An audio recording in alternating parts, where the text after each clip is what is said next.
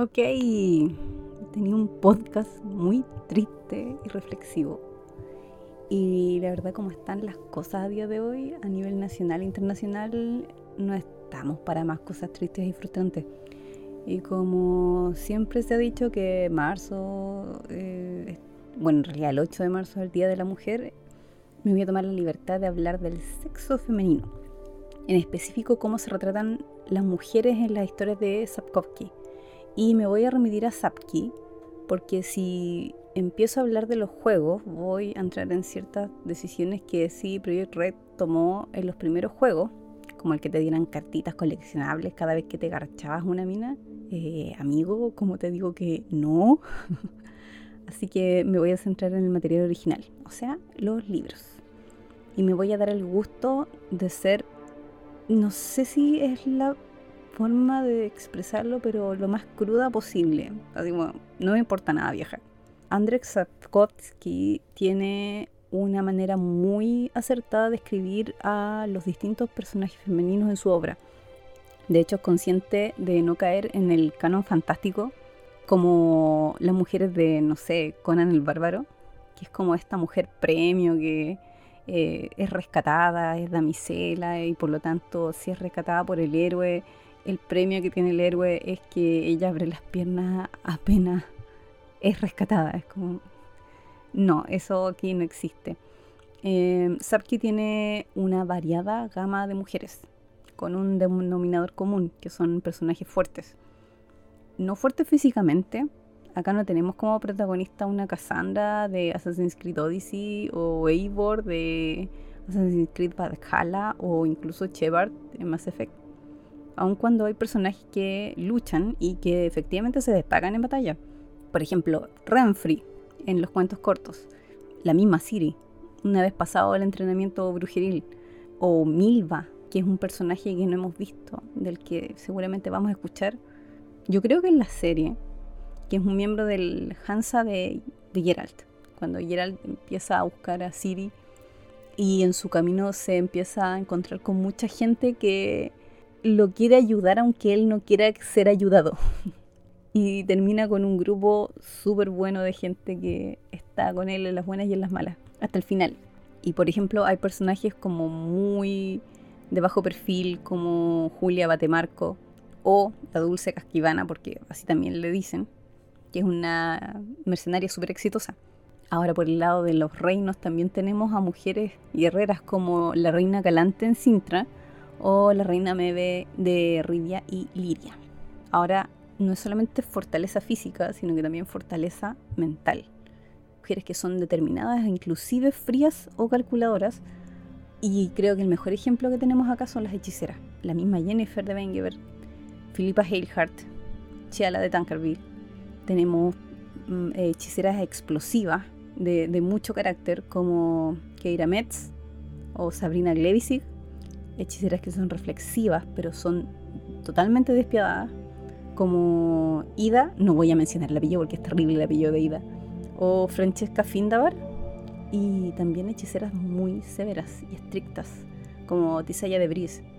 Hay figuras de poder que asimilan la autoridad materna, como por ejemplo Neneke, que no se amilana con nada ni con nadie, y que ahora sabemos que va a estar oficialmente en la segunda temporada de Witcher. Así que muy feliz y contenta, ¡yay! También tenemos personajes extremadamente inteligentes y súper eh, determinados, como Chani, que es estudiante de medicina en los libros y que gracias a su esfuerzo eh, también llega a ser inclusive la decana de la Facultad de Medicina de la Universidad de Oxford. Ese es su nivel de inteligencia y asertividad. Ahora, yo sí tengo una queja. Bueno, sí. Bueno, sí, sí, en realidad es una queja. O sea, yo, me cae muy bien Sapki, pero sí es una queja. Hay muchas veces que se recurre a este truco o este recurso de que las mujeres fuertes o, que son determinadas o que son... Eh, no, no, sé si la palabra es fuerte, pero que son, son perras, podríamos decir. Es que muchas veces esa actitud no es porque ellas sean naturalmente así, sino que recae en alguna desgracia que hayan sufrido alguna vez en su vida.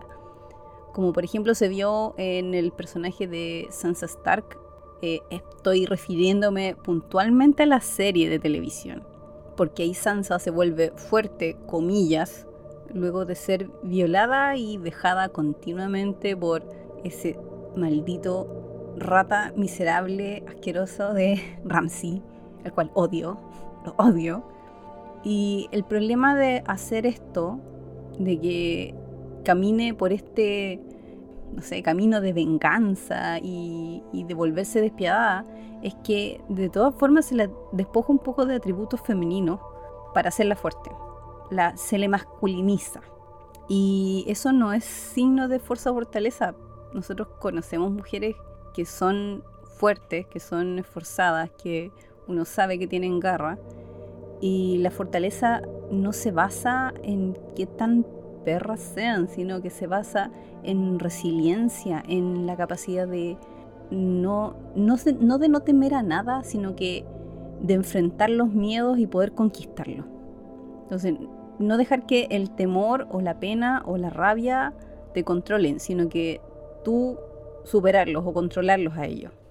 Los personajes de Sapkowski pasan por distintas experiencias de vida y cuando llegue el momento voy a ahondar en Jennifer y en Siri porque, Dios mío, cómo han vivido y usando las herramientas que les dio la vida o el actor en este caso logran superarlas. Entonces hay, hay un componente donde efectivamente hay ciertos personajes que uno sabe que son fuertes porque justamente pasaron pellejería. Entonces se, se cumple un poco ese truco que a mí me hace un poco de ruido porque a veces es grato ver personajes femeninos que sean, no sé, fuertes o malos o perversos sin que haya una historia detrás para yo poder empatizar con ellos. No puede ser simplemente mala, simplemente perra, porque nació así.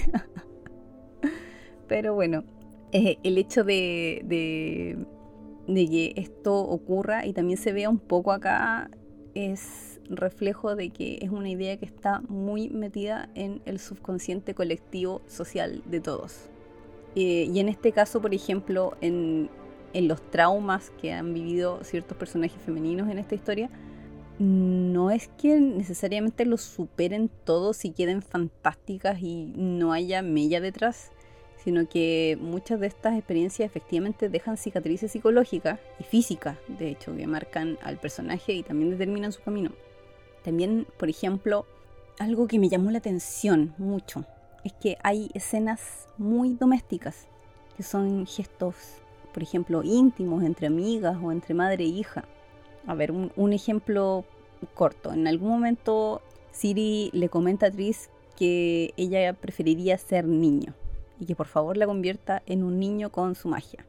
A lo que Tris le pregunta por qué y Siri le dice que no quiere ser niña porque no quiere menstruar, porque menstrual le provoca problemas al entrenar.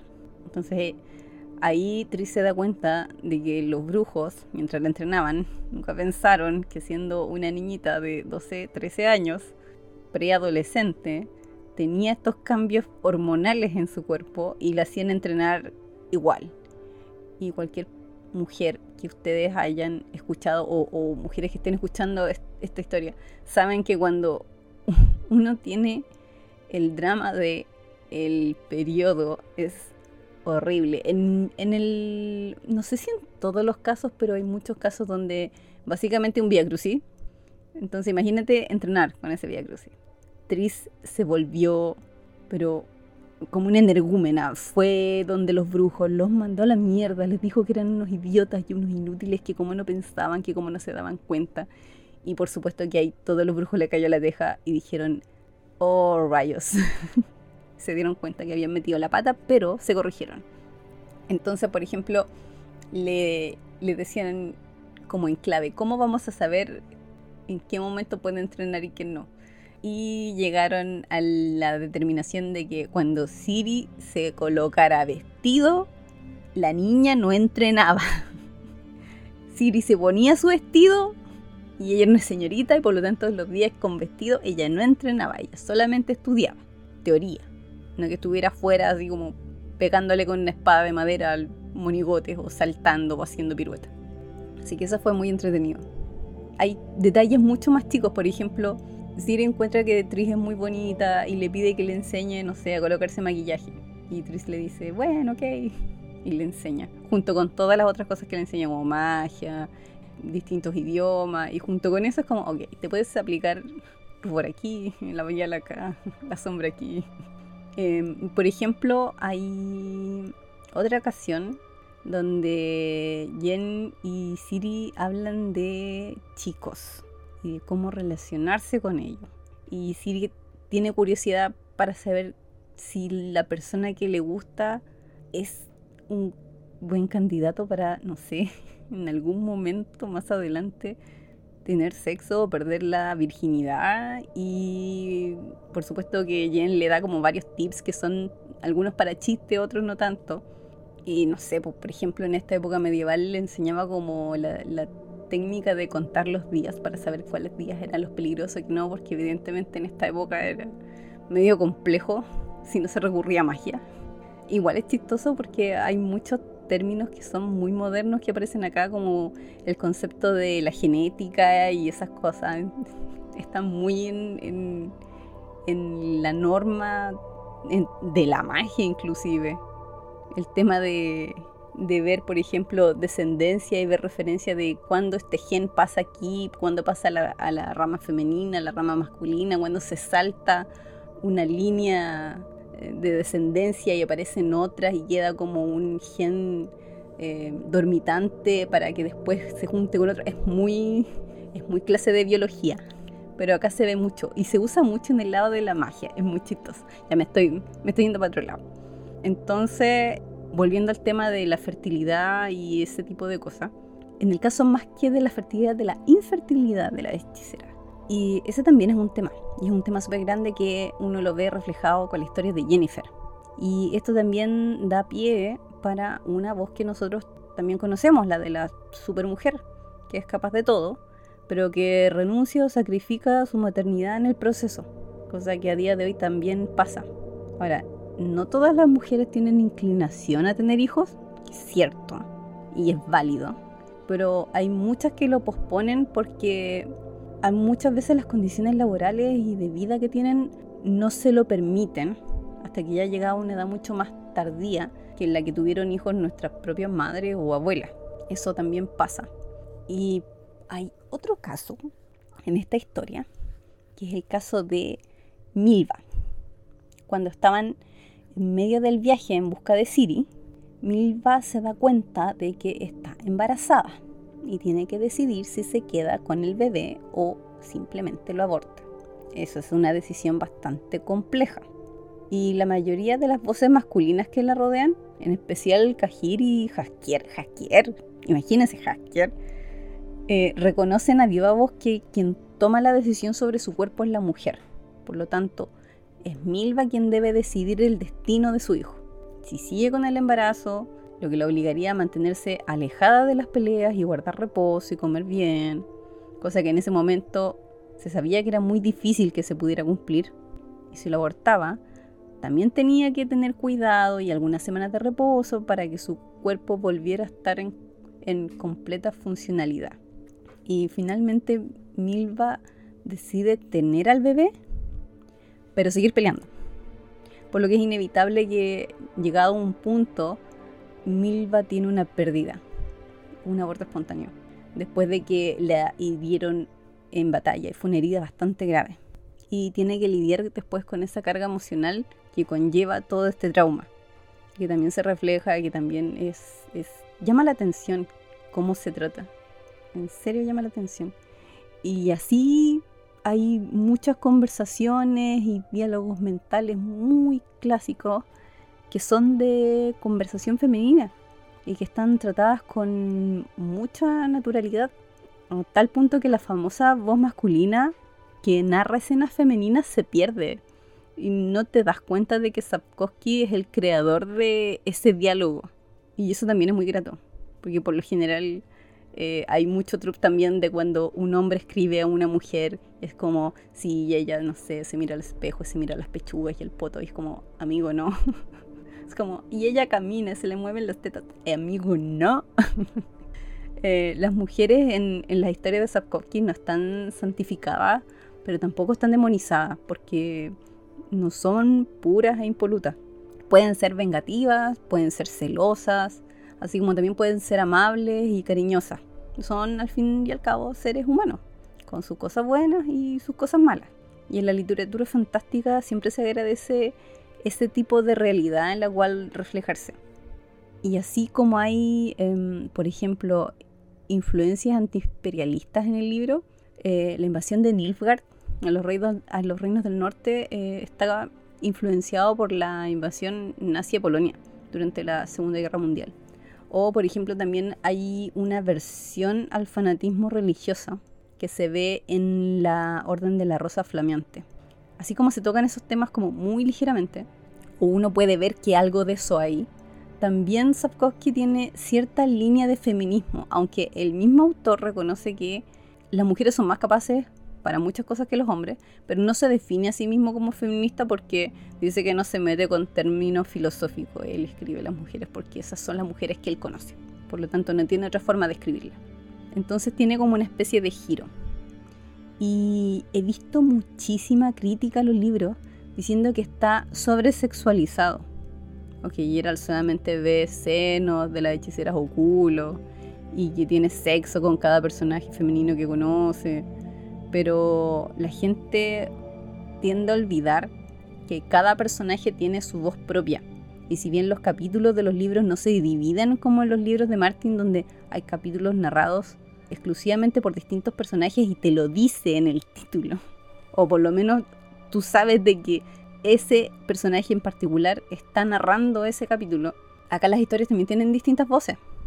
Y las voces masculinas, o de personajes más humildes, o de personajes que están más influenciados por una sociedad eh, medieval y claramente más machista, tienden a tener esa percepción más machista. La mujer está para procrear, las niñas se tienen que quedar cuidando el campo, lavando la losa y la ropa, porque, o, por ejemplo, si tengo hija, la, la, obligación de mi hija es casarlas bien, como quien reparte una vaca. Y al final esa frase tenemos que ver de dónde vienen quien narra la escena. Y por lo general son hombres con esta característica en, específico. Por ejemplo, hay escenas que están narradas por un personaje femenino que se llama Cantarela o Cartia Van Carten, donde ella es súper inocente y es súper tontorrona y así como que tiene dos dedos de frente y te habla así como ñuñu. muy, muy tontita, tontina y es la amante de Batier de Rideau, que es el jefe de servicio secreto de Nilfgaard.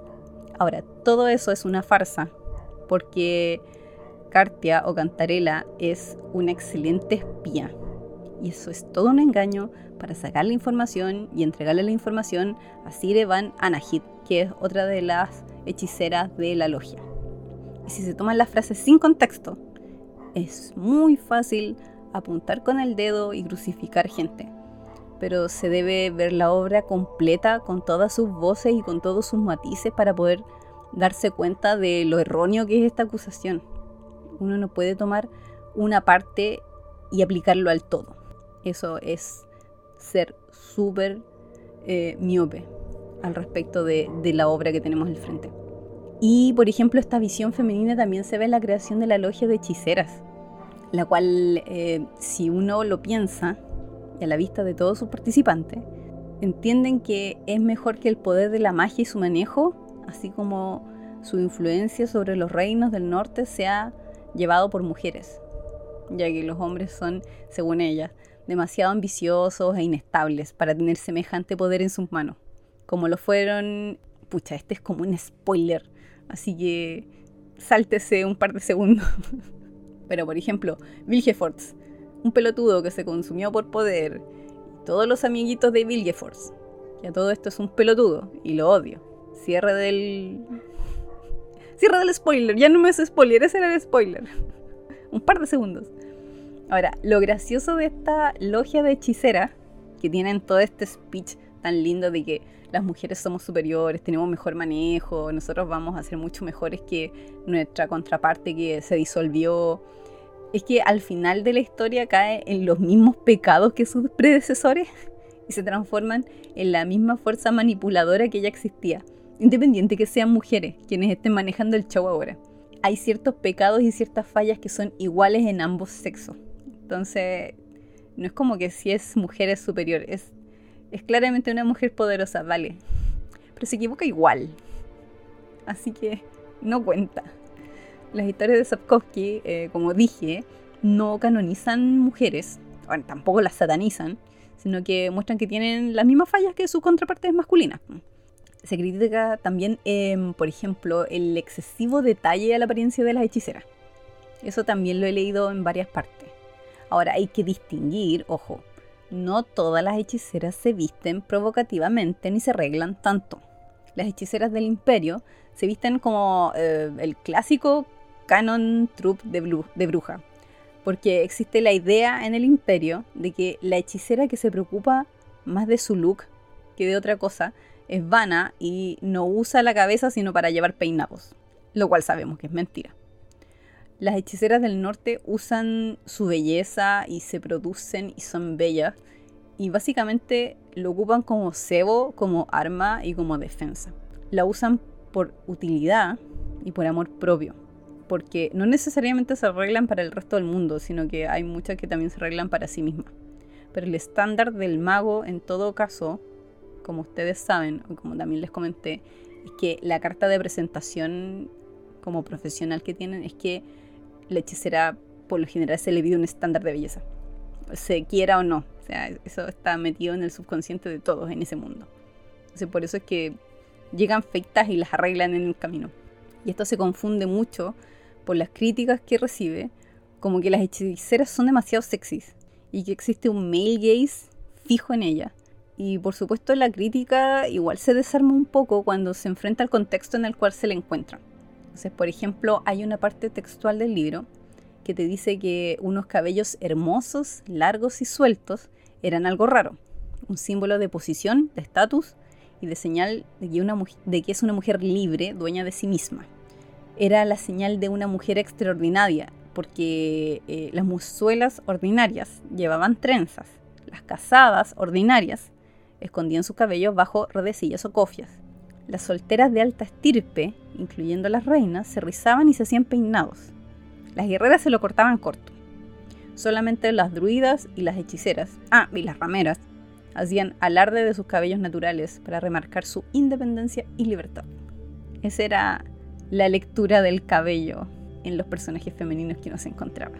El camino de Siri, por ejemplo, que lo voy a detallar más adelante, también tiene una mirada genuina a la vida de una chiquilla que pasa mm, de la niñez a la adolescencia y se enfrenta con lo peor que la vida puede ofrecerle. Lo peor. Gerard le enseña que ella es una bruja, que no se mata de no ser necesario. Jen le enseña que ella es una hechicera y como tal es una criatura de acción. Toma el toro por las astas y en sus viajes espaciotemporales cambia su nombre y se transforma en Falca. Y Falca es una chiquilla rebelde que descubre de forma forzada su propia sexualidad. También para algunas personas ella es la muerte, heredada por su línea sanguínea. Y tal como su sed de sangre crece día a día, empieza a tomar acciones que son mucho más, no sé si complejas, pero claramente debatibles. Roba, se droga, une a un grupo de niños delincuentes, experimenta, se siente sola, extraña a sus papás, sigue vagando, mientras un ejército de personas interesadas en ella la siguen por cielo, mar y tierra. Es capturada, es seducida, es obligada a pelear, es abusada y luego de todas esas experiencias no es la misma niñita que se escapó a través de la torre de la gaviota en Tanner. Claramente no lo es. Tampoco se transforma en una especie de Arya Stark, una especie de máquina asesina, porque Siri en algún punto se encuentra consigo misma y no pierde su humanidad, ni, ni pierde su esencia. Tiene ese deseo de volver a ver a sus papás, que serían Jen y Geralt.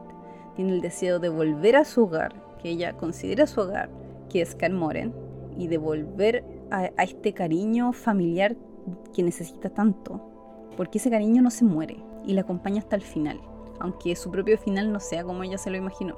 Ahora, los libros definitivamente hacen un mejor trabajo al retratar personaje femenino que los juegos, en mi opinión. Pero eso se, se deriva de varios factores, incluido el medio de los videojuegos en sí, que tiene la clásica visión de Geralt como el héroe de fantasía. No sé si Conan, pero por ahí va. CD Projekt Red fue mejorando juego con juego, eso está claro. Afinó los detalles de los personajes femeninos a retratar y tuvo un salto muy grande entre el primer juego y sus cartas eróticas coleccionables al tercer juego donde tenemos a Jennifer de Bengever, por ejemplo. Y es muy chistoso porque en el tercer juego, por lo que he visto en internet, hay mucha gente a la que no le gusta Jennifer. La encuentran, no sé, muy mandona. Es como. Y siempre se pelea con Gerald. Y como, y siempre le lleva la contra. Es como, ya es tan. Y no es como Tris. Ya, pero es un drama aparte. Ahora, lo hicieron bien especialmente porque los videojuegos tienden a tener una comunidad muy hiper masculina, por decirlo así. El estándar para las representaciones de personajes femeninos en los videojuegos siempre deja algo que desear. Pero sí, Red superó la norma con sus representaciones de Siri y de Jennifer en los juegos, en mi humilde opinión. Pese a que hay, como les decía, una parte de la comunidad que a veces actúa como si Jennifer o Tris fueran el premio de Geralt, cosa que no lo son. De hecho, si ustedes se juegan Witcher 3 y siguen el romance de las dos al mismo tiempo, se van a llevar una sorpresa al final. Es muy chistoso porque está muy bien narrado. Es exactamente eso pasaría. Y la cantidad de gente que he visto quejarse de los personajes femeninos de Witcher basándose solamente en sus versiones de juego es, es bien terrible. Llegado a este punto, eh, Sapkowski escribe a todos sus personajes, sean hombres o mujeres, de tal forma que estos actúan y piensan de una manera realista. Y el hecho de que sus mujeres también lo sean es una ventaja para la serie porque se destaca entre su propio género.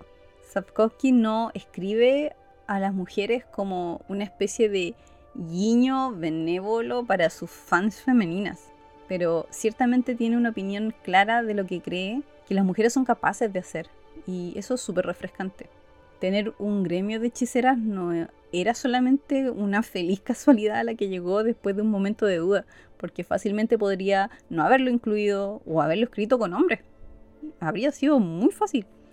El hecho de que sean mujeres es importante para la historia, porque abordan los problemas de manera diferente a como lo harían los personajes masculinos de Sapkowski.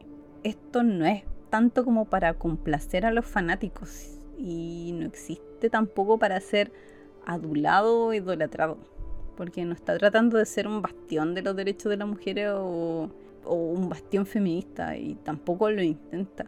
Eh, sin embargo, el hecho de que lo escriba de esa manera realista es un logro en sí mismo en el campo que le tocó escribir los libros. Por ejemplo, a ver, un ejemplo súper común. Siempre se le criticó ahora a Tolkien que no había mujeres en su libro que las mujeres importantes en sus libros eh, no hacían gran cosa. Que en realidad el único personaje femenino de la trilogía que tenía como algo de agallas era Eowyn porque quería pelear. ¿Y qué pasó con Eowyn al final? Decide que va a ser una dama blanca que cura y que cuida las cosas que crecen y se dedica a tener un jardín después de ser una, una guerrera ir a batalla en una de las guerras más importantes de la Tierra Media. Como, ok, ahora que ya pasó la guerra me voy a dedicar, no sé, en vez de enseñar a otros niños a pelear, me voy a dedicar a, no sé, hacer crecer eh, mi fucsia que está aquí. Voy a tener un huerto, voy a plantar menta.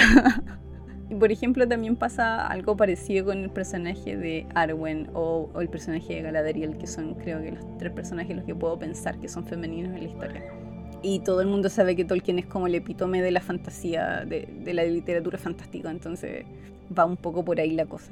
Y cuando ya empezamos a ver personajes que son mujeres más, más reales en ese sentido, ya es con la literatura fantástica de ahora. Pucha, Martin también hace muy buen trabajo en ese sentido, porque sus personajes femeninos tienen un rango, tienen muy buen rango, pero su Sansa es claramente un personaje superior a la Sansa de la serie. Su Sansa va, va por un muy buen camino de desarrollo y esperemos verlo alguna vez, si es que se digna terminar las cosas. Ese hombre tiene que terminar esa saga, lo quiera o no. Yo sé que no quiere, yo lo tengo súper claro. Yo sé en mi corazón que él se aburrió de la canción de Hielo Fuego, que no quiere más, que lo que quiere es escribir otras cosas. Pero tiene que terminarlo. No puede dejarlo ahí botado, no puede. Es malo para la salud de nosotros. Em, nada, así que esa es como mi reflexión al respecto de las mujeres en la historia de Gerald de Rivia o de Witcher ya que vamos a estar en marzo, se considera como el mes de la mujer y yo tengo una ligera, no sé, no sé si, no, no es manía, pero le tengo mucha, mucha barra a los personajes femeninos, así que nada que hacer. En algún momento mi nickname de Twitter fue Frente Patriótico Logia de Hechicera, así que comprenderán que este mes lo voy a dedicar a las hechiceras de la logia. Y de hecho yo tenía un capítulo preparado que era, era bien triste y lo tenía, lo tenía listo para fines de febrero.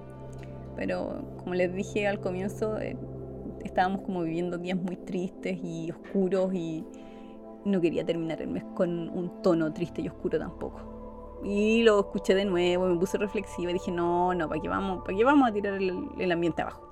Y a escribir algo entretenido. Y salió esto.